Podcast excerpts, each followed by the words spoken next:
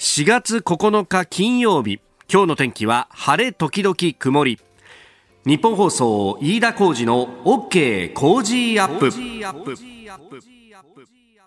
朝6時を過ぎました。おはようございます。日本放送アナウンサーの飯田浩二です。おはようございます。日本放送アナウンサーの新業一華です。日本放送飯田浩二の OK 工事アップ。この後8時まで生放送ですあのー、年がですね、えー、年度が改まって、もうこれで、えー、10日が経つと間もなくね、えー、いうところになりますけれども、はい、まあいろんなこう制度が変わってという話をしてきましたが、あの、来週の月曜からですね、また一つ新たなものが始まると、えー、それが新型コロナウイルスのワクチンの接種、高齢者へのワクチン接種がいよいよ始まるぞと、うん、いうことで、まああの、今週あたりね、結構話題になってますけれども、八王子とまあ世田谷があ最初にというところなんですけれども、そのの八王子に関してはね、えー、予約の電話を開設したら1時間半で、初日ですけれどもね、うん、これは、あの、枠が埋まったというような、えー、ことが出てますけれどもね、あの、今日あたりニュースの中でも、まあ、後ほどまたお伝えしますけれどもね、えー、ワクチンの、まあ、配布というか、配送が、もうすでに、えー、始まってるぞと、昨日あたりからね、えー、というようなことが出てきております。まあ、この番組では、あの、モーニングライフアップのコーナーで、まあ、6時10分分過ぎと12、3分から、えー、いつもお送りしているところでですね、えー、東京都医師会の、先生方に話聞く機会が多い用意というか、そこで、えー、じっくり話聞いてるんですが、まあ、あの、ワクチンについてもいろいろな機会で聞いてきました。で、来週は、あの、この東京都医師会、特に世田谷のですね、えー、鳥先生にお話を伺って、ワクチンのね、えー、接種、まあ、いろんな気をつけることなどというのもお送りしていくんですが、はい、えー、日本放送全体としてもですね、あの、あなたとハッピーの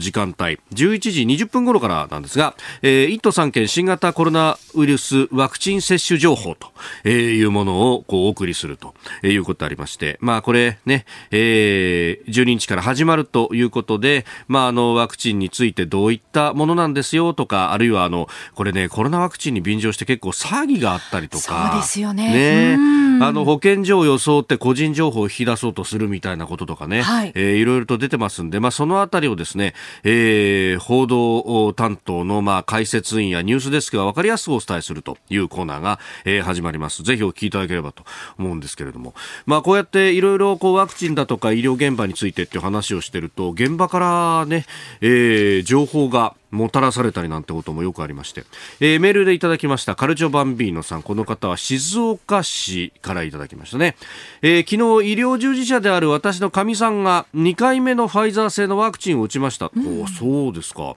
えー、各種報道によると1回目よりも2回目の方が副反応が強く出るということでしたがその通りだったんですよと、うん、えー、今日かみさんはダウンしましたと。これあの昨日のですね夜えー、もう10時ぐらいに、え、メールいただいたんで、じゃあ、おととい打って昨日が大変だったということですよね。えー、最高で37度8分まで体温が上がってぐったりしてました。前もって分かっていたのか、えー、接種後に解熱鎮痛剤を処方されて飲んで休んでいますと。えー、これ接種人員全員に配布とのことというふうに書いてあります。おそらくお勤めの病院でそういうね、対応してるのかなというところですが、うん、えー、これをもってワクチンは危険云々というではなく、そのような可能性になる、そのような状態になる可能性があるんであれば、えー、接種翌日のワクチン休暇はきっとあるべき対策なんじゃないかと思います。おっしゃる通り。ワクチン接種後に部位に強い痛みが出たり7度台前半の微熱状態などで無理して働くよりもしっかりと休んで翌々日からすっきり仕事した方が効率的なんじゃないかと思います。有給休暇取得促進効果も高いんじゃないかと思いますし誰からも文句のつけようがない言い訳になると思います、えー、私はこの方自身は営業職をしてますんで媒介しないように気をつけてもいますし絶対打とうと思ってます。ワクチンは必要な対策国もメディアも正しい情報をお伝えいただきたいと切に願いますと。えー、いただきました。いやー、本当こういうの貴重な情報ありがとうございます。うん、ます結構ね、医療従事者の方に行くと、やっぱこの副反応に関してっていうのは、まあ、もともとね、あの、諸外国でも報告されているし、はい、で、やっぱり、あの、日本でも、まあ、そういったことが起こるから、事前にこう対策を打つだとか、うん、これあの、医療従事者への、もう、接種が始まる前の段階で、えー、その制度設計をするお医者さんなんかに行くと、やっぱこういうことが心配なので、一つの病院でじゃあ打ちますってなっても、一気に全員を打つんじゃなくて、えー、何組かに分けてシフトで、えー、打つようにしていって、まあ、それによってこう業務に支障がないようにするんだというようなこともおっしゃってましたんで、まあ、こういうね、あの、翌日に休暇を取るだとかっていうような、えー、対策っていうのは、まあ、必要になってくんだろうなというふうにも思いますし、はい、それこそね、あのー、今後接種が進んでって、えー、僕らも打つというようになったら、うんね。うん、まあ、少なくとも私と新庄アナウンサーは多分打つタイミングをずらさないといけないかもね。そうですね。そうしなきゃいけないですね。ね。その方がいいですもんね。そうだよな。とか、まあそういうところもね、職場職場によっていろいろ、こう、か、あの、考えることもあるかもしれませんし、まあこのワクチン休暇に関してっていうのは、確かにちょっと報道が出たりなんかして、こう、検討すると、まあ、あるいはこの有給制度とは別に、これはもう必要なものだから、はい、ね、そこであの、まあ、労働者の権利であるところの有給を一個潰させるっていうのは、ひょっとしたらそれはそれでまた議論になるかもしれないので、まあその辺っていうのはいろいろ議論の余地あるかもしれませんが、でもこの指摘はやっぱり、打った人が周りにいないとなかなか自分のこととして考えもう、あの、そこまで思考が及ばないところなんで、いや、こういう、こう、示唆っていうのは非常にありがたいですね。え、えー、カルチョバンビノさん、ありがとうございます。ありがとうございます。まあ、周りで打ったよとか、いろいろね、えー、情報あったらお寄せいただければと思います。さあ、ここが気になるのコーナーです。スタジオに長官各紙が入ってまいりました。後ほど7時台にもね、えー、これは取り上げますけれども、えー、東京を含め3都府県にまん延防止という、えー、今日はもうこれが一面トップと各紙、これで一面トップを取っているというところですね。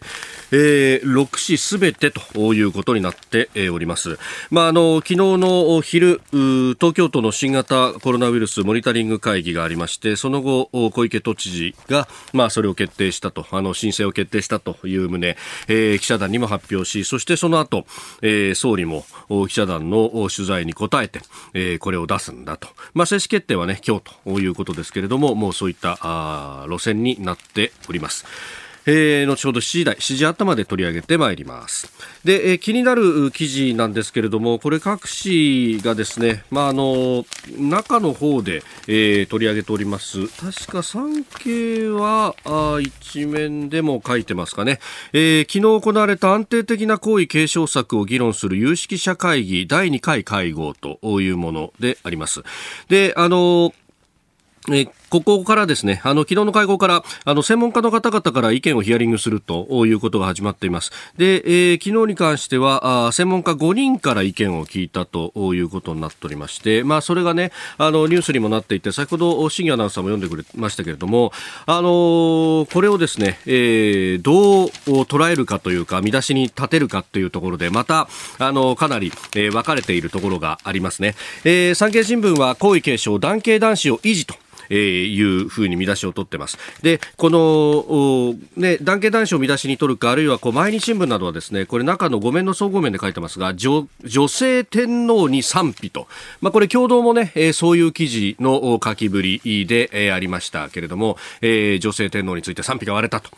えー、いうことが書いてありますが、ここも一つポイントがあって、これあの、慶応大の笠原さんがですね、えー、おっしゃっているのは、内親王、えー、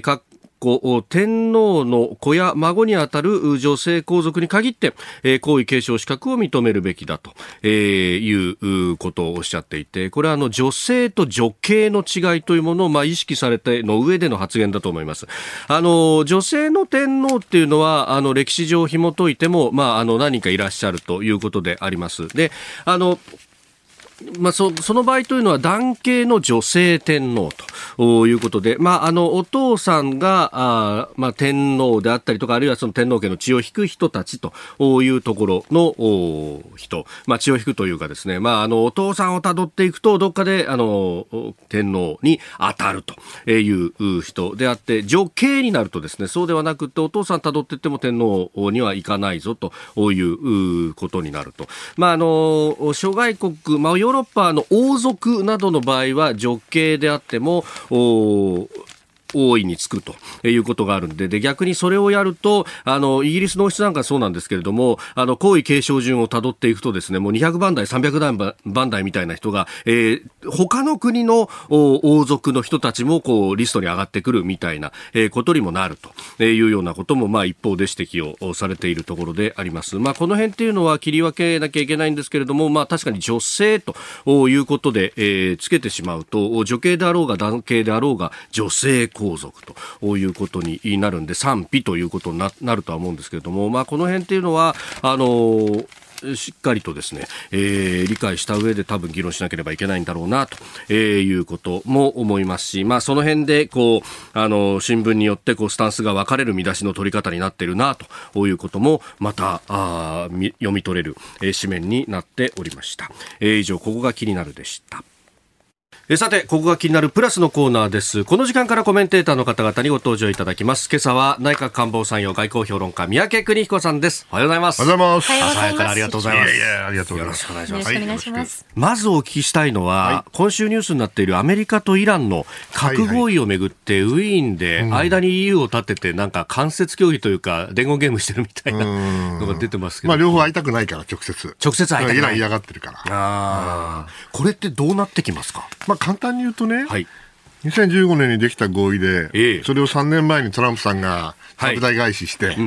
で、止まっちゃって、はい、で、イラン怒って、はい、また、あの、核開発っていうか、濃縮が始めて、え、まあ、かなり喧嘩になってるわけですよね。まあ、簡単に言うと、うんうんこれ、あの、馬を水飲み場に連れていくことはできるけど、はい、水を飲ますことはできないっていうことわざがありますよね。それ2匹のね、あの仲の悪い馬がいてですよ。ね、それをとにかく、まあ、水を飲まなきゃと。はい、ね、前飲んだじゃないかと。ね。ほんで、水飲み場になんとか、いやいや連れてきて、はい、一緒に飲むの嫌だからって言ったから分かったかって。じゃあ俺がヨーロッパがシャトル、シャトル外交やって、あっち行って、こっち行って、ってやって、で、やっと水飲み場まで来たわけよ。ね。だけど問題は、この水がですね、泥水なのよね。水。決して飲みたかない。うん、2015年の時は飲んだんだけどね。おだけど、あの、よく考えてみたら泥水だったわけですよ。お互いにとって。はい、両方とも苦しい。あのギリギリのところで妥協したわけですけども、はい、まあ、ああやって一回あのアメリカが出てっちゃうと、ええ、これはなかなか元に戻すのは難しいですよね。私はあのうん努力は認めるし、うまくいったらいいなと思うんですけども、はいこれあの、別に冷凍食品じゃないからね、うん結局あの、生鮮食料品ですから、はい、ね、2015年の生鮮食料品ね、今更もう一回食えってやれたって、いや、だけどちょっと、他にもね、他にも入れたいものあるんだけどな、材料が。ね、イランのミサイルなんとかしろよと。はい、アメリカからすれば。ねそうで中東の方でいろいろちょっかい出してたいろんなところでと、イエメンとかイラクとか、レバノンとか、レバノンとかやりたい放題じゃないかと、それもやめろと、ええ、もう聞いてねえよ、何言ってんだと、うん、2015年に戻る入ってなかったじゃないかと、イランからすれば、ちゃんと元に戻せよと約束だったんだけど、まあ、まあ、これで6月18日にイランで大統領選挙がある。はいまあ今の状況だとローハニさんという、まあ、えー、私は 必ずしもそうは思わないけど、穏健派と言われる人がね、えー、大統領はもう次次ないんですよ、出馬できないんですよ。あそうなんですね。はい、で実際にあそこはまあ民主主義やってるようなふりしてるけど、基本的に誰が出馬するか、誰が立候補するかについては、はい、最高指導者のハメネイさんが最終的に決めますんで、えー、ですからまあ、アメリカの塩梅が悪くてね、これはどうもダメだっていうことになれば、相当強硬派をまた持ってくる可能性があって、はい、昔あの、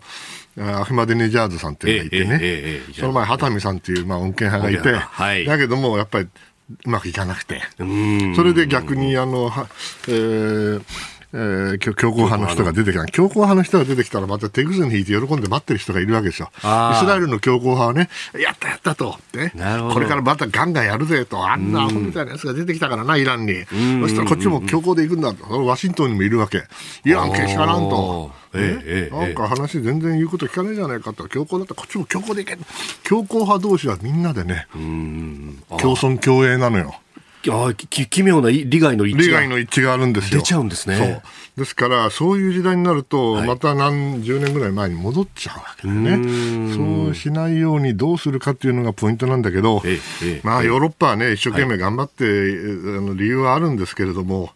なかなか元の鞘には戻らないんじゃないかな。でも日本としてはここにアメリカがこう付きっきりになっちゃうと。そうそう。まあでもね、付きっきり、そうなんですけどね。えー、まあこれあの、イランの、うん。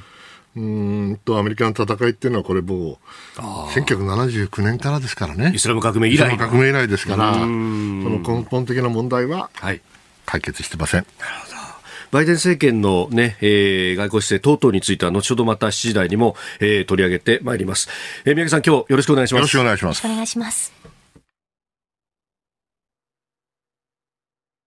さあ、7時台もコメンテーターの方々とニュースを掘り下げてまいります。今朝は外交評論家、三宅邦彦さんです。改めましておはようございます。よろしくお願いします。よろしくお願いします。えー、ラジオリビングで今日うなぎのね、刻みうなぎをやりました、はい、我々もあの試食でいただいたんですが、私も横でいただきまして むちゃくちゃ美味しいあれうまいですよねね、3, 種類味わえるしね。えええでね、実は今週ね、はいはいはい、私あの、食事にはかなり気をつけてましてね。あら、どうしたんですか？なぜかちょっとあの、飯田さんもやられたんでしょ？あの、あの週刊誌のほら、えー、食卓日記ってあるじゃないですか。はいはいはい、週刊新潮の。週刊新潮の。えー、1週間のね、そうそうそうご飯食べたのを記録するやつやることに光栄なことにやるんですそうですか。うん、で、まあいろいろね、ええ、今日どうしようかなと思って、ここじゃ食事できないからね。まあそうですね、普通は食事できない、うん、ちょっと朝飯入れちゃったんだけど。あ、予約というか。予約入れた。あ、そうですか。そしたら、あの、うなぎが出てきたからね。思わず全部食べちゃった。ペロリでございましたね。あれだけど朝からうなぎってすごいですよね。本当ありが栄養士さんがなんか、すだのタコだのおっしゃるわけですよね。そうそうそうそうそうそう。ね。いやまずいんですよ。コテンパンにやられるんじゃないかと思って心配してんだよ。いや、うなぎだったら大丈夫ですよ。そうですか。僕はあの、朝からラーメン食べたりなんかして朝からラーメン食べたラーメン、ラーメン、焼肉みたいなこと書いたんですよ、確か。それはダメだね。ダメだね。お腹出るに決まってるじゃないか。本当ね、腹が気になるでしょうになるわけですよ。お後がよろしいようで。今日もよろしくお願いいたします。お願いします。ここでポッドキャスト YouTube でお聞きのあなたにお知らせですラジオ局ニッポン放送の飯田浩二の OK Cozy Up。週末増刊号を毎週土曜日の午後に配信しています。1週間のニュースの振り返りそしてこれからのニュースの予定。さらにトレーダーで株ブロガーのひなさんが今週の株式市場のまとめと来週の見通しについて解説。後半には新たに Cozy Up コメンテーターがゲストと対談するコーナーもスタートしました。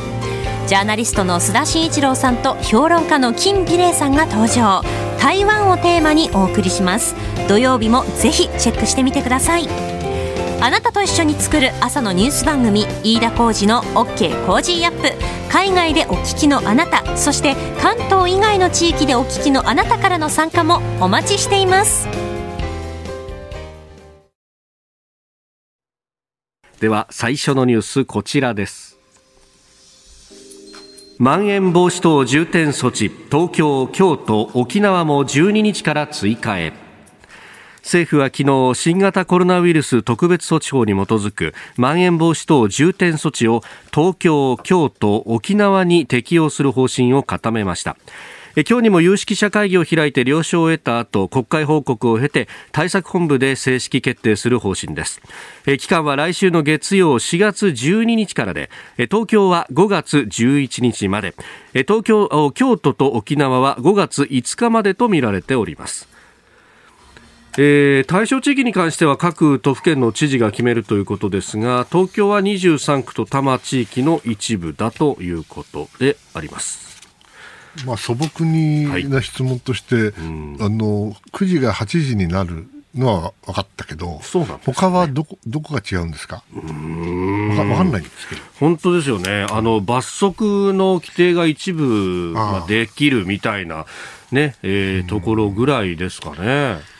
まあね、その今の日本のシステムで、はいえー、強制措置っていうのはできるだけ取らないようにすると、まあ、それはそれでね、うん、気持ちはわかるし、それも正しいと思うんだけど、うん、じゃあお願いベースで自粛してくださいと、で一番厳しいのが、はい。えー、宣言で、えー、そうですね。でその宣言はもう続けられないと。はい。そうすると、じゃあ、マンボウでいくのかと、こういうことなんですかね。うん、なんかこう、それでいいんだけど、はい、別にあの、これ、誰がやっても同じですから、言いたいことは、あのちょっと言い方難しいけど、この相手はウイルスウイルスですからね、その意味では、ある程度は仕方がないとは思うんだけど、やっぱりね、はい、あの一国民として考えてるのね、えー、やっぱりね、えー、60過ぎてね、だんだん我慢が効かなくなってくるんだよね。いやいやいや、そまあ、年寄りだから、あの、我慢は効くつもりでいたし、別に外に行って騒ごうとか飲もうとかいう気もないから、静かにしてるけど、えー、前のちょっと街中をちょっとだけ歩いたら、若い人たちがいっぱいいてね、はい、やっぱりマスクもしてないし、元気なのよね。だから、彼らが、その、エネルギー余ってきてね、やっぱりわーってやりたいって気持ちはわからないではない。それを我々はどこまで、この法律のシステムでやれるのかなっていうのが、すごくなんか、昨日女房とも話してて心配になってきて、まあ、僕らは頑張らなきゃいけないけども、えー、なかなか厳しいよな、このやり方だけじゃなと、強制力っていうのは、まあ、できるだけ避けたいとは思うけれども、はい、しかし、やるべき時にやらないと、えー、という気も最近してまいりました。どうです？じゃあ本当、なんというかこう、この1年間、結局、世の中の空気みたいなもので、はい、こうある意味、横の人を見て、ああの人マスクしてないとか、そういう相互監視みたいなもので、こう、うん、まあでも、民度高いんだから、当然なんですけどね。ね。で、それでなんとかやってきたっていうのはあるけど、やっぱり長く続くかっていうところはね、そうですよね。また考えないけない。諸外国と比べたって、日本の民度高い分だけ、えー、あのあの数は少ないわけですよね、圧倒的にね。それはそれで素晴らしいことなんだけれども、はい、うんやっぱりなという思いが強くなってまいりました、まあ、そこの結局ね、あのこう縛りをかけるということになると、そのどこまで、どういう基準でとかっていうのは当然厳しく見ないと、このあの縛りをかけるある意味の権力の、ね、行き過ぎみたいなところはきちっと抑えなきゃならないっていうのはあると思うんですが、やっぱりその辺っていうのを、今はなんとなくこうみんな分かってるよねってところでやってたのが、そろそろ明文化、明確化？そう。それがないとで、普通の国はそれでやってるんですよね。日本はそれでやらなくても済んだ、それだけ良かったのかもしれないけれど、それがいつまで永久にできますか、はい、ということを考えると、法律のなんていうかな、はい、立て付けを少し考えなきゃいけない時期がいずれ来るだろうなと思います。やっぱりこういうものっていうのは、まあね、よくそのコロナの対応を、ある意味のその有事に例えるっていう、戦争に例えるっていう場合もあったりもしますが、うん、有事と平時っていうのは、そこの考え方の違いっていうものも、うん、これ、有事だったらもっと厳しいことをやらなきゃいけないと思いますよ。うん。それに準ずることを、はい、今回今後、やっぱり考えていく時期に来てるんでしょうね。うん。そういう意味でやっぱコロナっていろんなこう論点をあぶり出すみたいなところあります、はい、やっぱり我々今までやってきたことを少し見直すいい機会なのかもしれません、うん、おはようニュースネットワーク。韓国のムン・ジェイン大統領2つの市長選での敗北を認める来年3月の韓国の大統領選の前哨戦ともいえるソウルとプサンの2つの市長選で与党候補が惨敗したことを受けて韓国のムン・ジェイン大統領は8日国民の叱責を厳重に受け止めると敗北を認めました。ムン政権発足以来大型選挙で初めて敗れた与党共に民主党は8日の議員総会で執行部の総退陣を決めております。えー、ソウル、プサンという2つの大きな選挙で負けたと。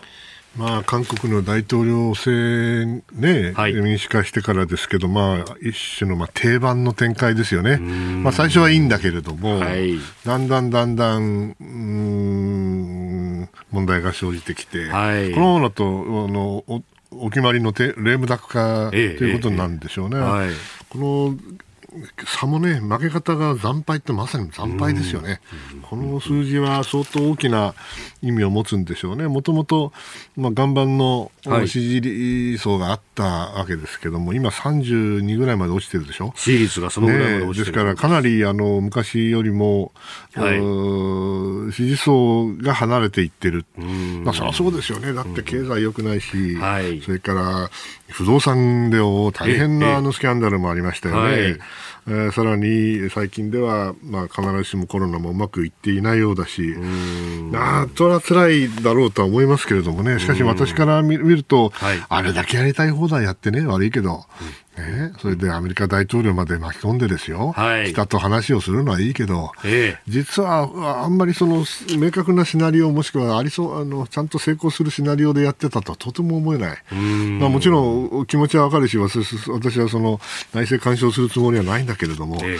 かしあのようなやり方で一方で反日をうまく使いながらね、うん、そして新北で、はい、で新中でえー、でアメリカとの関係があんまうまくいかないと、うん、これやってうまくいくわけないと私は、まあ、ずっと思ってたんですけど全然支持率が下がらない、はい、でおかしいなと思ってたけどやっぱり定番にあと1年ってことになると来るところに来ましたね。ですからその意味ではあのまあ、韓国の民主主義が、えー、これからどういうふうに判断をするかということなんですが、はい、もう一つね、言いたいのはね、ええその、民主主義でその政権変えるのはいいんだけど、はい、もう変えた後もね、うん、こう極端に触れるわけですよね、180度また逆にやったりね。もう全部の政策が変わっちゃうと。そうすると、うん、あの前の政権で日本と結んだね、はい、合意だって、それは全部保護になるわけでしょ？それは民主主義かもしれないけど、それじゃそれじゃ国際的なその、はい、国家としてのね、信頼感とか、そういうものってどうなるんですかねと。ですから、いいですよ。あの政権交代するのは結構なんだけれども、はい、最低限のその仁義というかね、はい、信頼感というか、これは維持してもらわないといけないなと。つくづく思いますね。この後、まあ、また政権交代があるのかもしれないけれども、はいえ。ー、それでまたひっくり返して極端に触れるのはもうそろそろやめた方がいいんじゃないかなという気がしますけどね。まあ、内政の部分だとかで方針を変えるっていうのはもちろんね、あるけれども、やっぱり外交とか相手あってのってところは、そうそう変わってもらう苦しくてもね、苦しくても昔約束したことについて、はい、それをひっくり返すっていうことはね、それはもう国家、そして最終的には国民の信頼にも関わる話ですよね。韓国人が国際的にどれだけ信頼感を得られるか、日本も同じ問題、があるわけですから、そこは歯を食いしばって維持するんですよ、普通の国だったらね。そこがちょっとね、心配ではあります。これ、どうなんでしょう、まあ、レームダック化してくると、またこれも定番でもありますが、うん、日本に対して厳しい態度というか、う。ん、反日カードと言われますが、よくある話ですよね、私だったらそれは使いたいと思うけど、さすがにね、ええ。あの韓国の国民も成熟されてきたんじゃないかなと思うんだけど必ずしもそのイケイケどんどんの反日でね、はい。えー、効果があったかと言われれば、えーそれは昔だって竹島に行った人はいるでしょいましたね、ね、あれでどうなったんですか？必ずしもその数値が良くなったわけではないですよね。ですから、もうそういう意味でも180度のこのブレはやめましょうよと。ね、それがあのやっぱり国際社会の中の一員としてね、はい、信頼をつなぎ止めていく道だと私は思いますけどね。これ、安全保障の面でアメリカから見ると、その日韓は、まあ、ある程度関係を保ってもらいたいと。もちろんそうです。うん、ただ、その安全保障の世界では、はい、日米韓のね、えええー、まあ、いろいろな有事の時のことも含めて、もちろん、その、他の国、NATO みたいなことはもちろんできませんよ。だけども、ある程度の最小限の、まあ、関連があるわけですが、はい、これはあのアメリカがやりたくてもできないのは、おそらく日韓の二国間の問題ですよね。この問題はね、アメリカに言われたって韓国はなんだと。うんこっちだって、そら、韓国は65年のね、基本、条約からひっくり返してるわけだから、えー、と、アメリカさんが入ってきたって別にそう、そう簡単に分かりましたっていかないでしょ、お互いにね。しかもそれ譲歩した上で2015年には合意を結んだそう、あそこまでやった。ですから、あの時に、あの、汗かいた人たちがバイデンさんでもあり、はい、ブリンケンさんでもあるわけでしょ。えー、そら、経緯もちゃんと見てる人たち分かっていますから、そんな簡単には同じようなことはできないなと思ってると思いますけどね、ただ日韓があのいがみ合うことはちっともアメリカにとって利益ではないことは間違いない。えー、では続いて2つ目こちらです。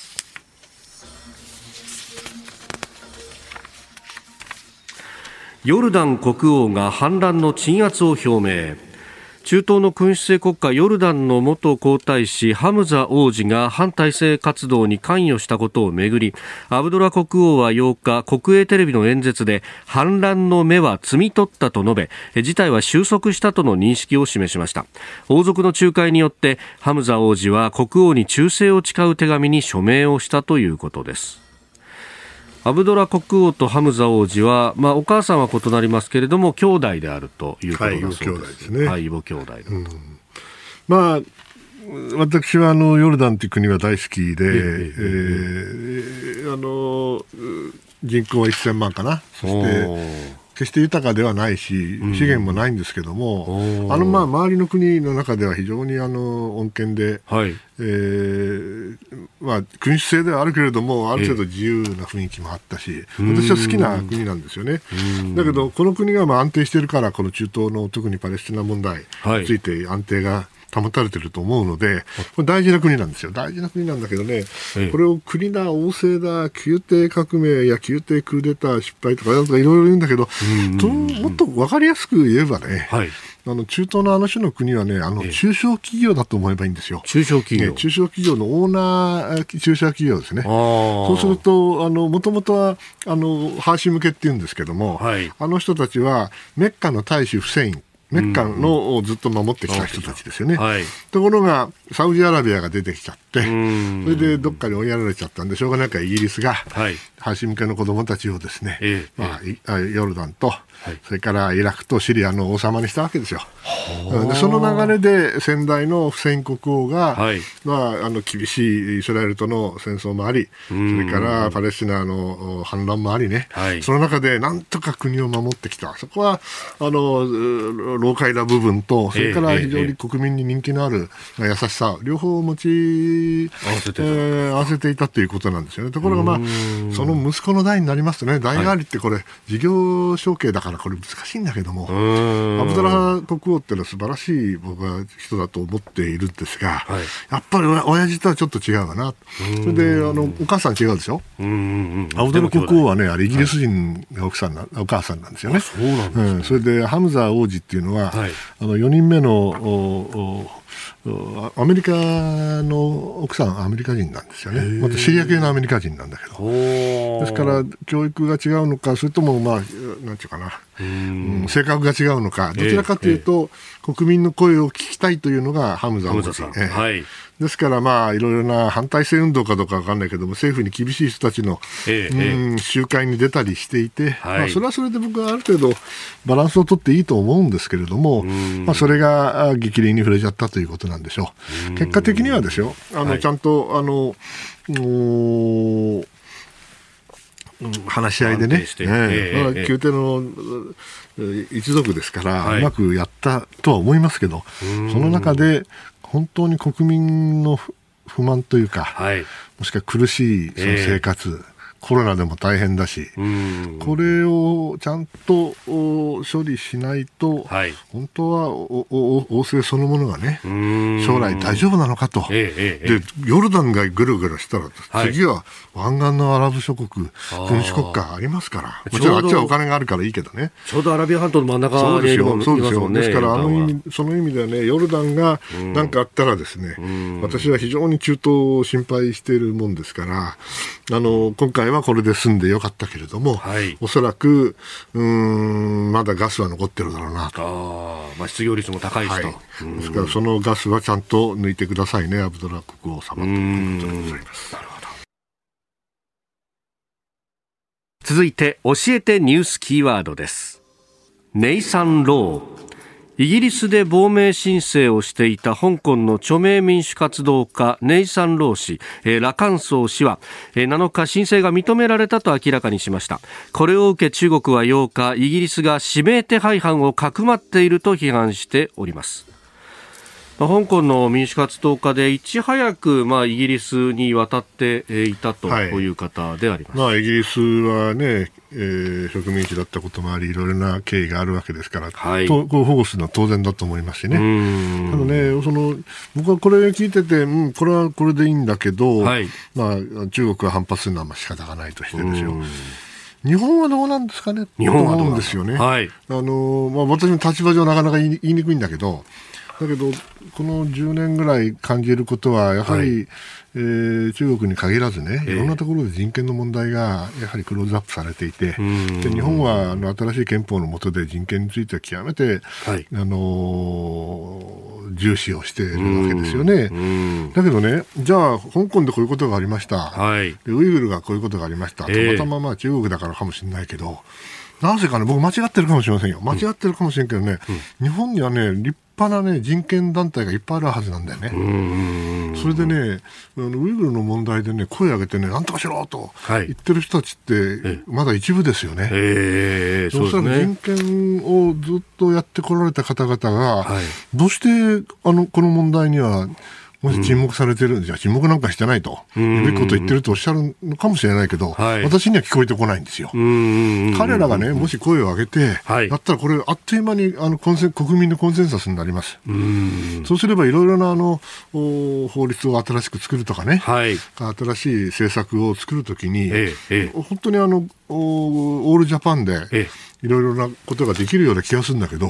どうも、あの、割れてるわけじゃないんだけど、はい、黙ってるんじゃないかという気がするんですけど、違いますかね？これは、あの、本当に我々が人権のことを真剣に考えるんであれば、はい、当然行動なり発言も変わってくるはずなんだけどな、という気はいたします。その意味では、あの、イギリス、まあ、アメリカ、欧州は特にそうですけども、はいあのいい意味でも悪い意味でも一貫してるんですよ、えー。ね、どこの国だろうが、はい、それは同盟国であってもそれはちゃんと批判するし、そこがちょっとうん見えないなという気がしますけどね。まあねあのーまあ、皆さん、その活動はそれぞれでやってらっしゃるとは思いますけれども、ね。うん、何かその、ねえー、こう人権というものの、そのもうちょっと前のところに、例えば党派制であったりとか、そういったものがちらつきはしないかっていうふうに思えちゃうところがあります、うん、もしくは特定の国については、ちょっと、はい、えー、遠慮してるんじゃないのかという人もいますよね、私はそうであってはいけないと思います、少なくとも人権のことを本当に考え。るんであればね。普遍的な価値であるそうですよまあ、しかも価値観外交ってものをこの国は旗印にしているところがある、そう、まあ、なかなかね、だけど、それはあの欧米のような形にはならないかもしれないけど、そろそろ考え方を変える時じゃないでしょうかね。はい、ようやくあの、ねえー、制裁についてのその議連ができたりとかっていうのもね、はいはい、できてきたりもしています。はい、この時間最後のニュースをスクープアップ。拍子抜けしたでしょ拍子抜けるするね。もう少し声出してもいいんですよ。ちょっと次はコンディション整えて。そうそうそう。はいやってもらいます。掛布さんよろしくお願いしますよ。はい。ちょっと待って。バイデン政権の100日点検アメリカのバイデン大統領は今月30日で就任から100日を迎えます。まあ、今日の時点では80日ぐらいというところですが、えー、まあ、あの、外国のね、というかアメリカのテレビなんか見てると、もう、あの、100 days みたいな、えー、見出しが出てたりなんかもしますが、えー、今日はですね、ワシントンと電話をつなぎまして、ここまでのバイデン政権について分析をしていただこうと思っております。ということで、ワシントンからですね、えー、キャノングローバル戦略研究所主任研究員で、スティムソンセンター東アジア共同部長の辰巳由紀さんにお話を伺います。電話がつながっています。辰巳さん、よろしくお願いします。よろしくお願いします。さあ、あの、バイデン政権の100日、非常にざっくりとしたテーマではありますけれども、まずは、辰巳さん、どうご覧になりましたか、ここまで。そうですね、やはり内政問題としては、1にコロナ、2にコロナ、3子がなくて、5にコロナっていう感じで、ですね。やはりあのコロナの感染拡大をこれから引き続きどうやって阻止していくか、それから、あとはワクチンの全米での流通ですね、これをできるだけ加速、ペースを加速させてやっていきたいということ、でそれに並行して、景気刺激策ですよね、コロナウイルスでずいぶんアメリカ経済の打撃を受けましたので、一番影響を受けている外食産業ですとか、旅行業界ですとか、そういうところへの支援など、あるいはあの一人一人の国民への補助金ですね、そういったものも含めたあの景気対策っていういうものがこれまで中心になっていました。であのワクチンの流通がちょっと先がだんだん見えてきたということで、ええ、いよいよあの本丸のですね、はい、国内の経済の立て直しということで、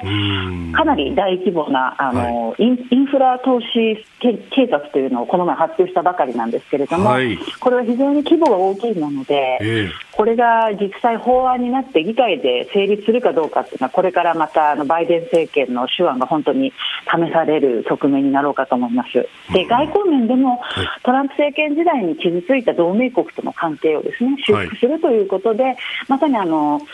国防長官と国務長官が2人揃って最初に日本にやってきてそこから韓国に行って、はい、で中国に足を伸ばさないでそのまま機密を返して、うん、お二人ともあこの地域を離れたということで。はい。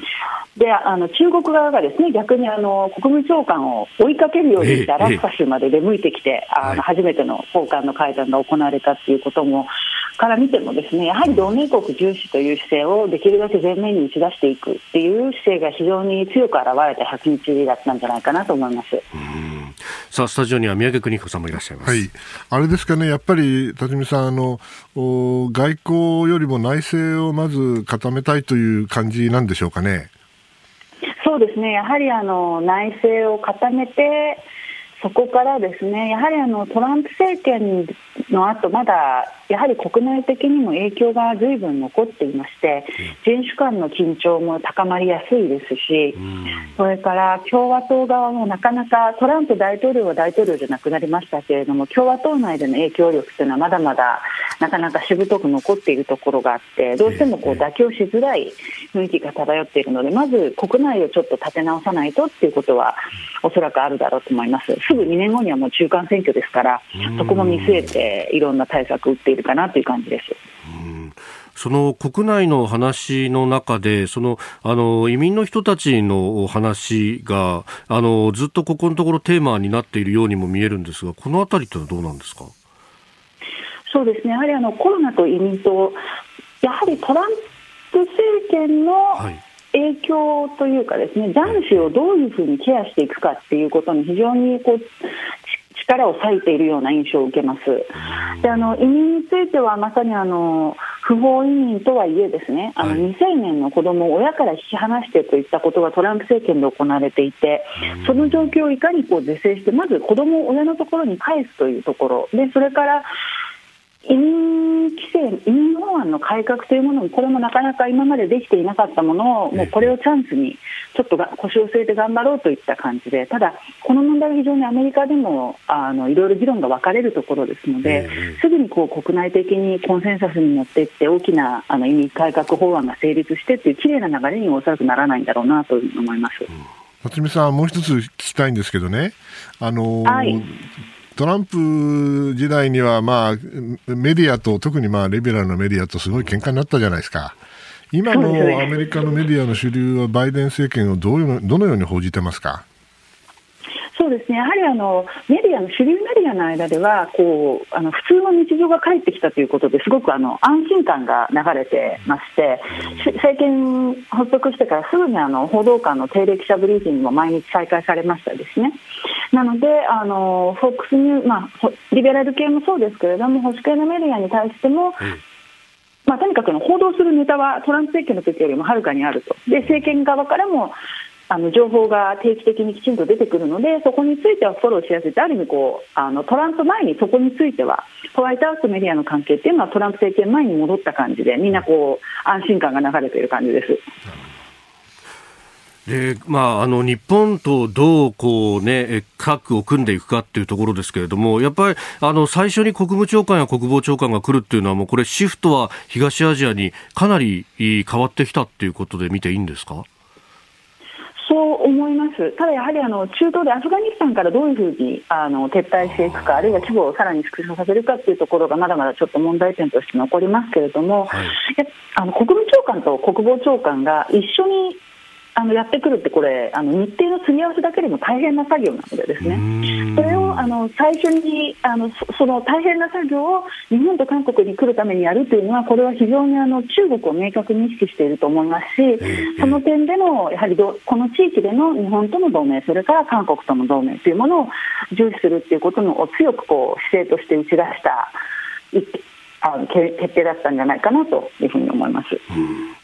さあ、そして、あの、来週に、まあ、あの、一周ずれたように日本で報道されてもいますが、えー、菅総理大臣が、えー、ワシントンを訪れて、バイデンさんと会談を、会談をすると、さあ、これはどういう展望が描けますか？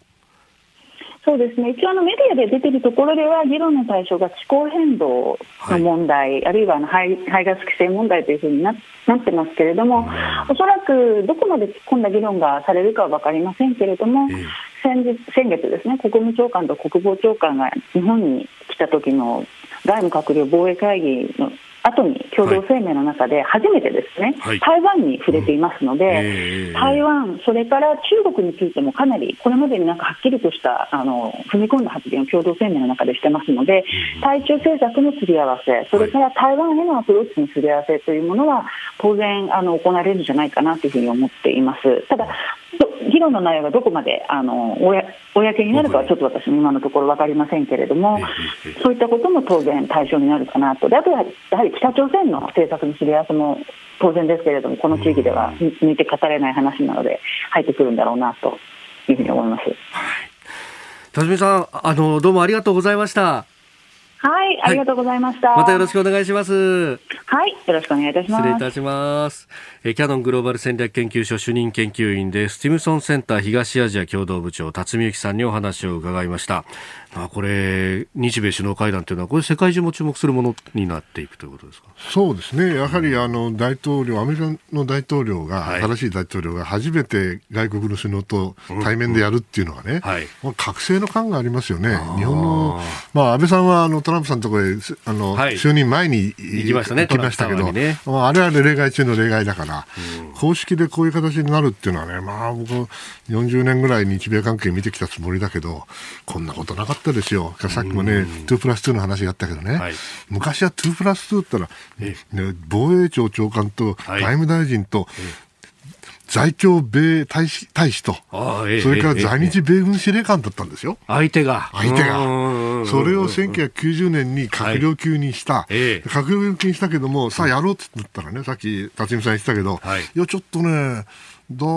長官がいないんだよ、国防長官いないんだよ、だから副長官でいいかと、あそう2プラス1.5やないかと、確かにね、ね確かにそれで流れたこと何度もあったの。そうなんですね、はい、ですからもう覚醒の感があるんです、今は。2人のスケジュール合わせるって、それぐらい難しいそう。それをちゃんと向こうがやってくるんだからね、こっちを押しかけてたんだから、昔は。あなるほど、なるほど、東京でやるんじゃなくて。東京でやるんじゃなくて、うん。それがね、やはりあのアメリカの外交政策の優先順位が変わっちゃったなと。